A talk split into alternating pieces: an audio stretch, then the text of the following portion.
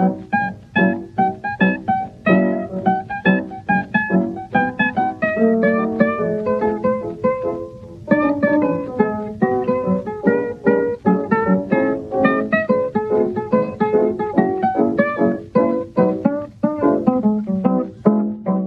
hier ist wieder der Daniel zu einer weiteren Folge zum Fallopery. Wie ihr gesehen habt, habe ich Mona Lisa geguckt, einen Lieblingsfilm von Christian Fecht.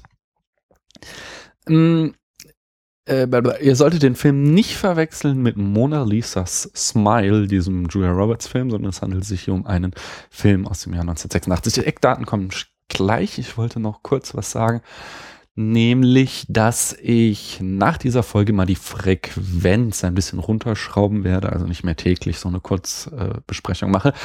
Denn ähm, ja, also das hat mehrere Gründe. Erstens werden wir uns jetzt äh, an die Produktion von das Fenster zum Hof machen. Wir haben den Film geguckt und ähm, das heißt, in den nächsten Tagen werden wir die Folge aufnehmen. Ihr kennt das, wir können es leider nicht so genau sagen, wann es gelingt, weil wir haben kleine Kinder und das macht unsere Abende immer so ein bisschen unberechenbar. Man weiß nie, ob die gut schlafen und so weiter und so fort. Und äh, wenn sie halt nicht gut schlafen, dann kann man sich nicht hinsetzen und irgendwie zwei Stunden über irgendeinen Film quatschen. Äh, unter Umständen machen wir auch mehrere Sessions. Wie gesagt, alles wie gehabt. Und äh, aber damit so äh, die kleine Zwangsstörung in mir befriedigt wird, muss halt äh, der Hitchcock wieder auf der Zehnernummer sein. Nächste Folge wäre dann Folge 60 nicht. Und entsprechend ähm, so, wird dann als nächstes der Hitchcock kommen und es kann noch ein paar Tage dauern. Ich habe vor, eigentlich noch ein paar Aufnahmen zu machen zum Library. Ich hatte so ähm, diversen Leuten versprochen, dass ich ihren Film noch besprechen werde. Hm, das kommt dann danach. Der Februar hat ja noch ein paar Tage, nicht? Ähm, doch, damit zurück zu dem heutigen Film Mona Lisa aus dem Jahr 1986, sagte ich schon. Regie führte, führte Neil Jordan. Äh, der fing 1982 an mit dem Film machen. Sein erster Film nannte sich Angel.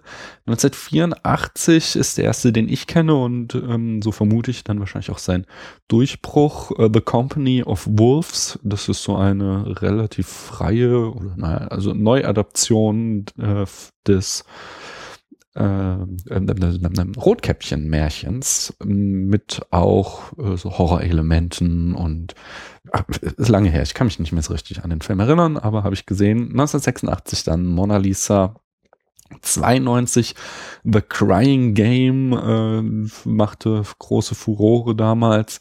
Der Film hat äh, ein, damals einen Schockmoment, heute würde uns das nicht mehr so sehr schocken, aber äh, dieses ist, ist immer noch eine Kuriosität, die äh, ich auch nicht spoilern jetzt werde. Ähm, aber ich habe den auch so als Teenager gesehen und es hat mich schon irgendwie äh, umgehauen. Es gibt da so einen Moment, für den der Film sehr berühmt ist. 1994 der wahrscheinlich erfolgreichste Film, äh, Interview mit einem Vampir. 1996 Michael Collins. 1999, der ist auch noch relativ bekannt, äh, The End of the Affair, ein Film mit Julian Moore und ach, mir fällt der Name nicht ein, Voldemort. Äh, der hat mich aber nie interessiert, weil er, ohne ihn jetzt irgendwie zu kennen, von äh, einfach nur so den Trailer und so, sah der für mich immer so, nach sehr äh, Film aus, der einen Oscar gewinnen will und deswegen fand ich das immer uninteressant. 2005 Breakfast on Pluto ist noch relativ bekannt und sein letzter Film äh, aus dem Jahr 2012 äh, Byzantium. Äh, außerdem noch erwähnenswert hat er mehrere Folgen Regie geführt in der Serie Borgias, die Borgias. Das ist so eine von diesen History-Serien mit viel Sex drinne, die irgendwie jetzt so in den äh, Zehnerjahren ja gerade der neue heiße Scheiß sind. Also Rome oder die Tudors und auch Game of Thrones fällt da bestimmt in diese äh, Kategorie rein. Mona Lisa hatte ein Budget von zwei Millionen Pfund Und Einspielergebnis habe ich nur gefunden, dass aus den USA, da hat es 5 Millionen Dollar eingespielt. In den 80ern stand das Pfund sehr stark, wenn ich mich nicht irre. Das heißt, dass so diese 5 Millionen Dollar ähm, wahrscheinlich dem, äh, ja, dem Budget entsprechen. Aber wenn er halt in den britischer Film in den USA 5 Millionen eingespielt hat, hat er bestimmt in Großbritannien noch mehr eingespielt. Von daher, ich vermute, dass der, ja, bescheidener Erfolg war, aber äh, ja, sein Geld jedenfalls auf jeden Fall wieder reingeholt hat. In der Besetzung haben wir Bob Hoskins in der Hauptrolle des George. Kathy Tyson spielt die weibliche Hauptrolle Simone. Michael Caine spielt den Gangsterboss Mortwill und interessant war auch noch äh, Robbie Coltrane äh, spielt Thomas, eine kleine Nebenrolle. Robbie Coltrane kennt ihr mit Sicherheit als Hagrid aus der äh, Harry Potter-Reihe. Das älteste, was ich bisher mit Robbie Coltrane kannte, war die Serie Für alle Fälle Fitz. So lief sie damals auf ZDF. Das war so von Anfang der 90er, äh, wo er so einen Polizeipsychologen spielt und äh, den mittlerweile ähm, sehr bekannten Schema, so Film Noir, irgendwie Alkoholiker zerrissen und so weiter. Ähm, was damals aber irgendwie für mich ziemlich erfrischend war, deswegen mochte ich die Serie sehr gerne und jetzt sehe ich einen noch jüngeren Robbie Coltrane. Das Genre ist auch spannend. Es äh, beginnt als Komödie und gleitet dann immer mehr ins Drama ab. Ähm, von daher vielleicht eine Tragikomödie. Ja, zu äh, diesem, diesem Genre sage ich gleich noch was, aber zuerst noch die Handlung in fünf Sätzen. Hm. Unser Protagonist George kommt aus dem Knast und es läuft alles irgendwie nicht so cool für ihn. Seine Frau äh, will ihn, nichts mehr mit ihm zu tun haben und verweigert ihm den Kontakt mit seiner Tochter.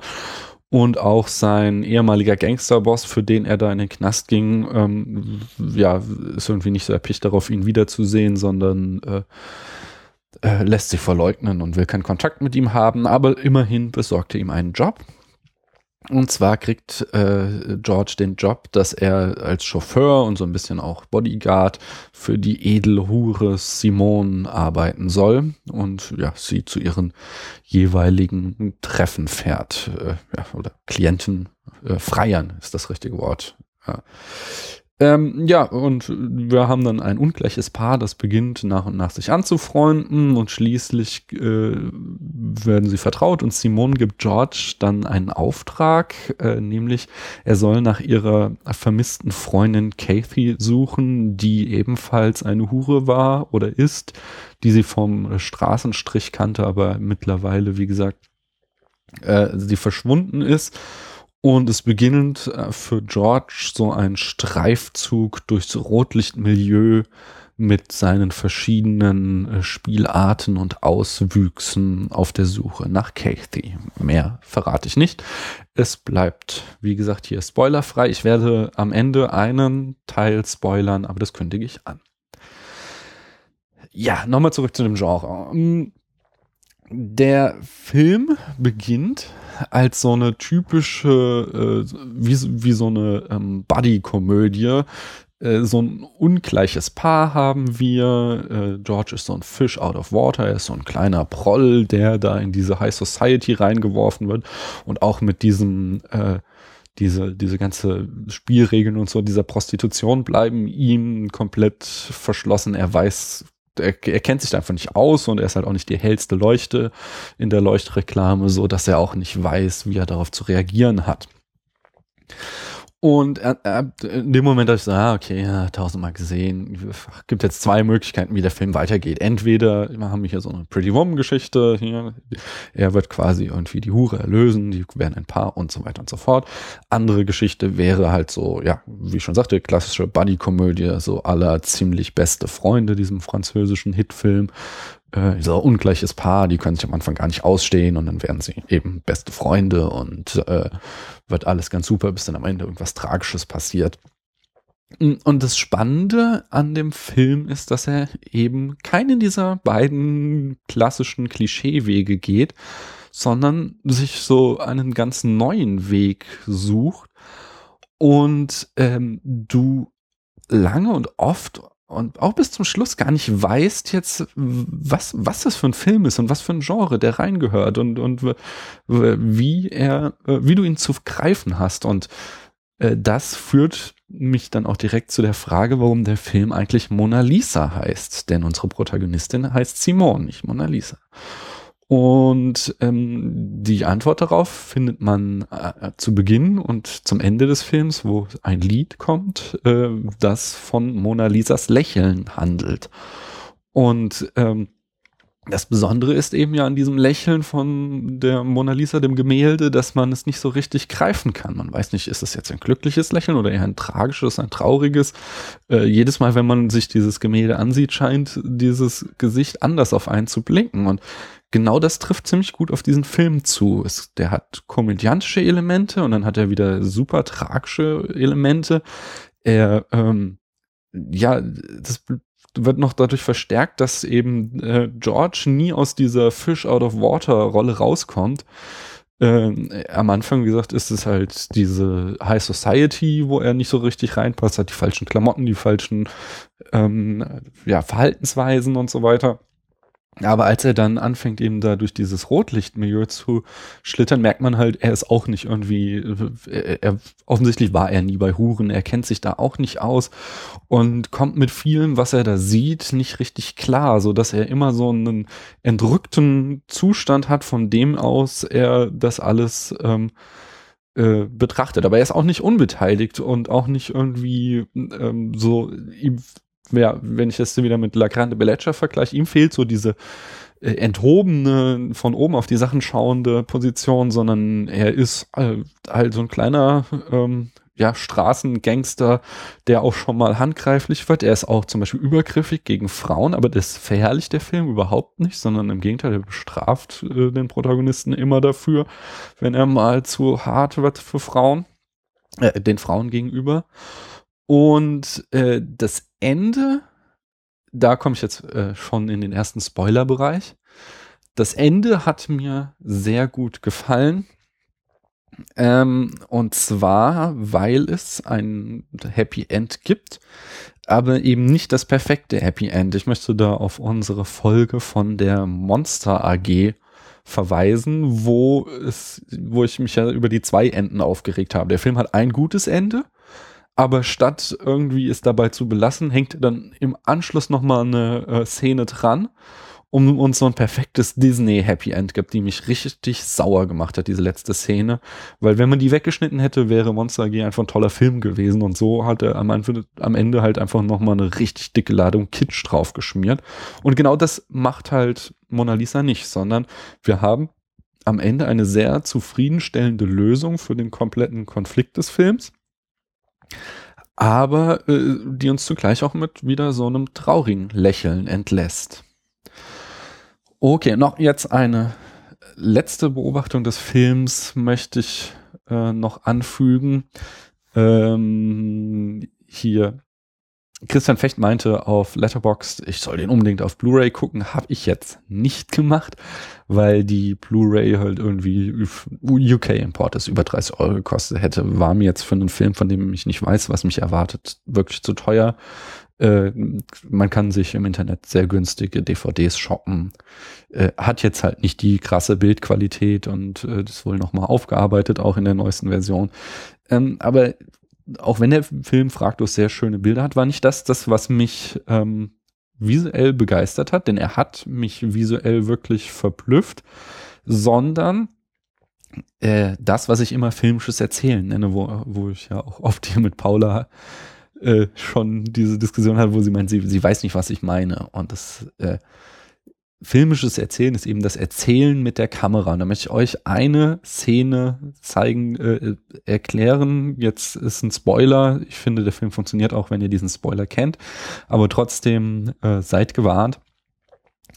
Und zwar äh, gibt es so eine Szene, wo dann äh, George Cathy gefunden hat und Cathy ihm durch die Blume sagt, dass sie und Simone ein lesbisches Paar sind und ähm, er das aber nicht versteht. Und im Dialog, äh, in der Szene danach kommt irgendwie, sie sitzen in so einem Café, äh, Simone geht rein, um sich mit Cathy zu unterhalten und er äh, sagt halt, um denen ihre Privatsphäre zu lassen, geht halt raus und wartet im Auto, wo Thomas sitzt und er unterhält sich mit Thomas und die Kamera filmt das von außen und zwar äh, so, dass äh, sein Gesicht nicht zu sehen ist, sondern wir haben einen, so einen Spiegel auf der Scheibe, dass wir ähm, eben George nicht sehen können. Und das exemplifiziert eben sehr schön, wie er, ähm, ja, wie er nicht versteht, was hier gerade vor sich geht.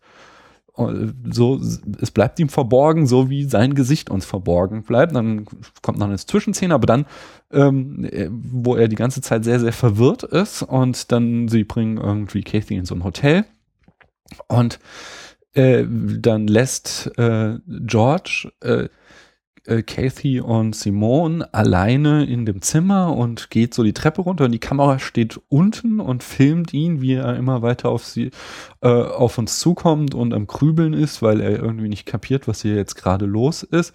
Und äh, in dem Moment, wo er halt dann vor der Kamera steht und wir das Close-up haben, sehen wir eben in seinem Gesicht das, äh, den Moment der Erkenntnis, dass er jetzt versteht, so, oh Mann, äh, die äh, Simone, in der die auch so ein bisschen verschossen ist, die ja, sie ist lesbisch und Kathy ist ihre ist nicht nur irgendeine Freundin, sondern ist halt ihre Geliebte, die sie gesucht hat. Und das ist eben wirklich gutes filmisches Erzählen das ist das, was äh, einen Film besonders macht. Wenn ein Regisseur sowas hinkriegt, mit Bildern, nicht nur mit Dialog uns die Handlung zu erzählen, sondern mit solchen Kameraeinstellungen uns zu erzählen, was in einem Protagonisten vorgeht. Und das hat mir sehr gut gefallen. Ähm, weswegen ich dem Film viereinhalb Sterne und das Herz auf Letterbox gebe.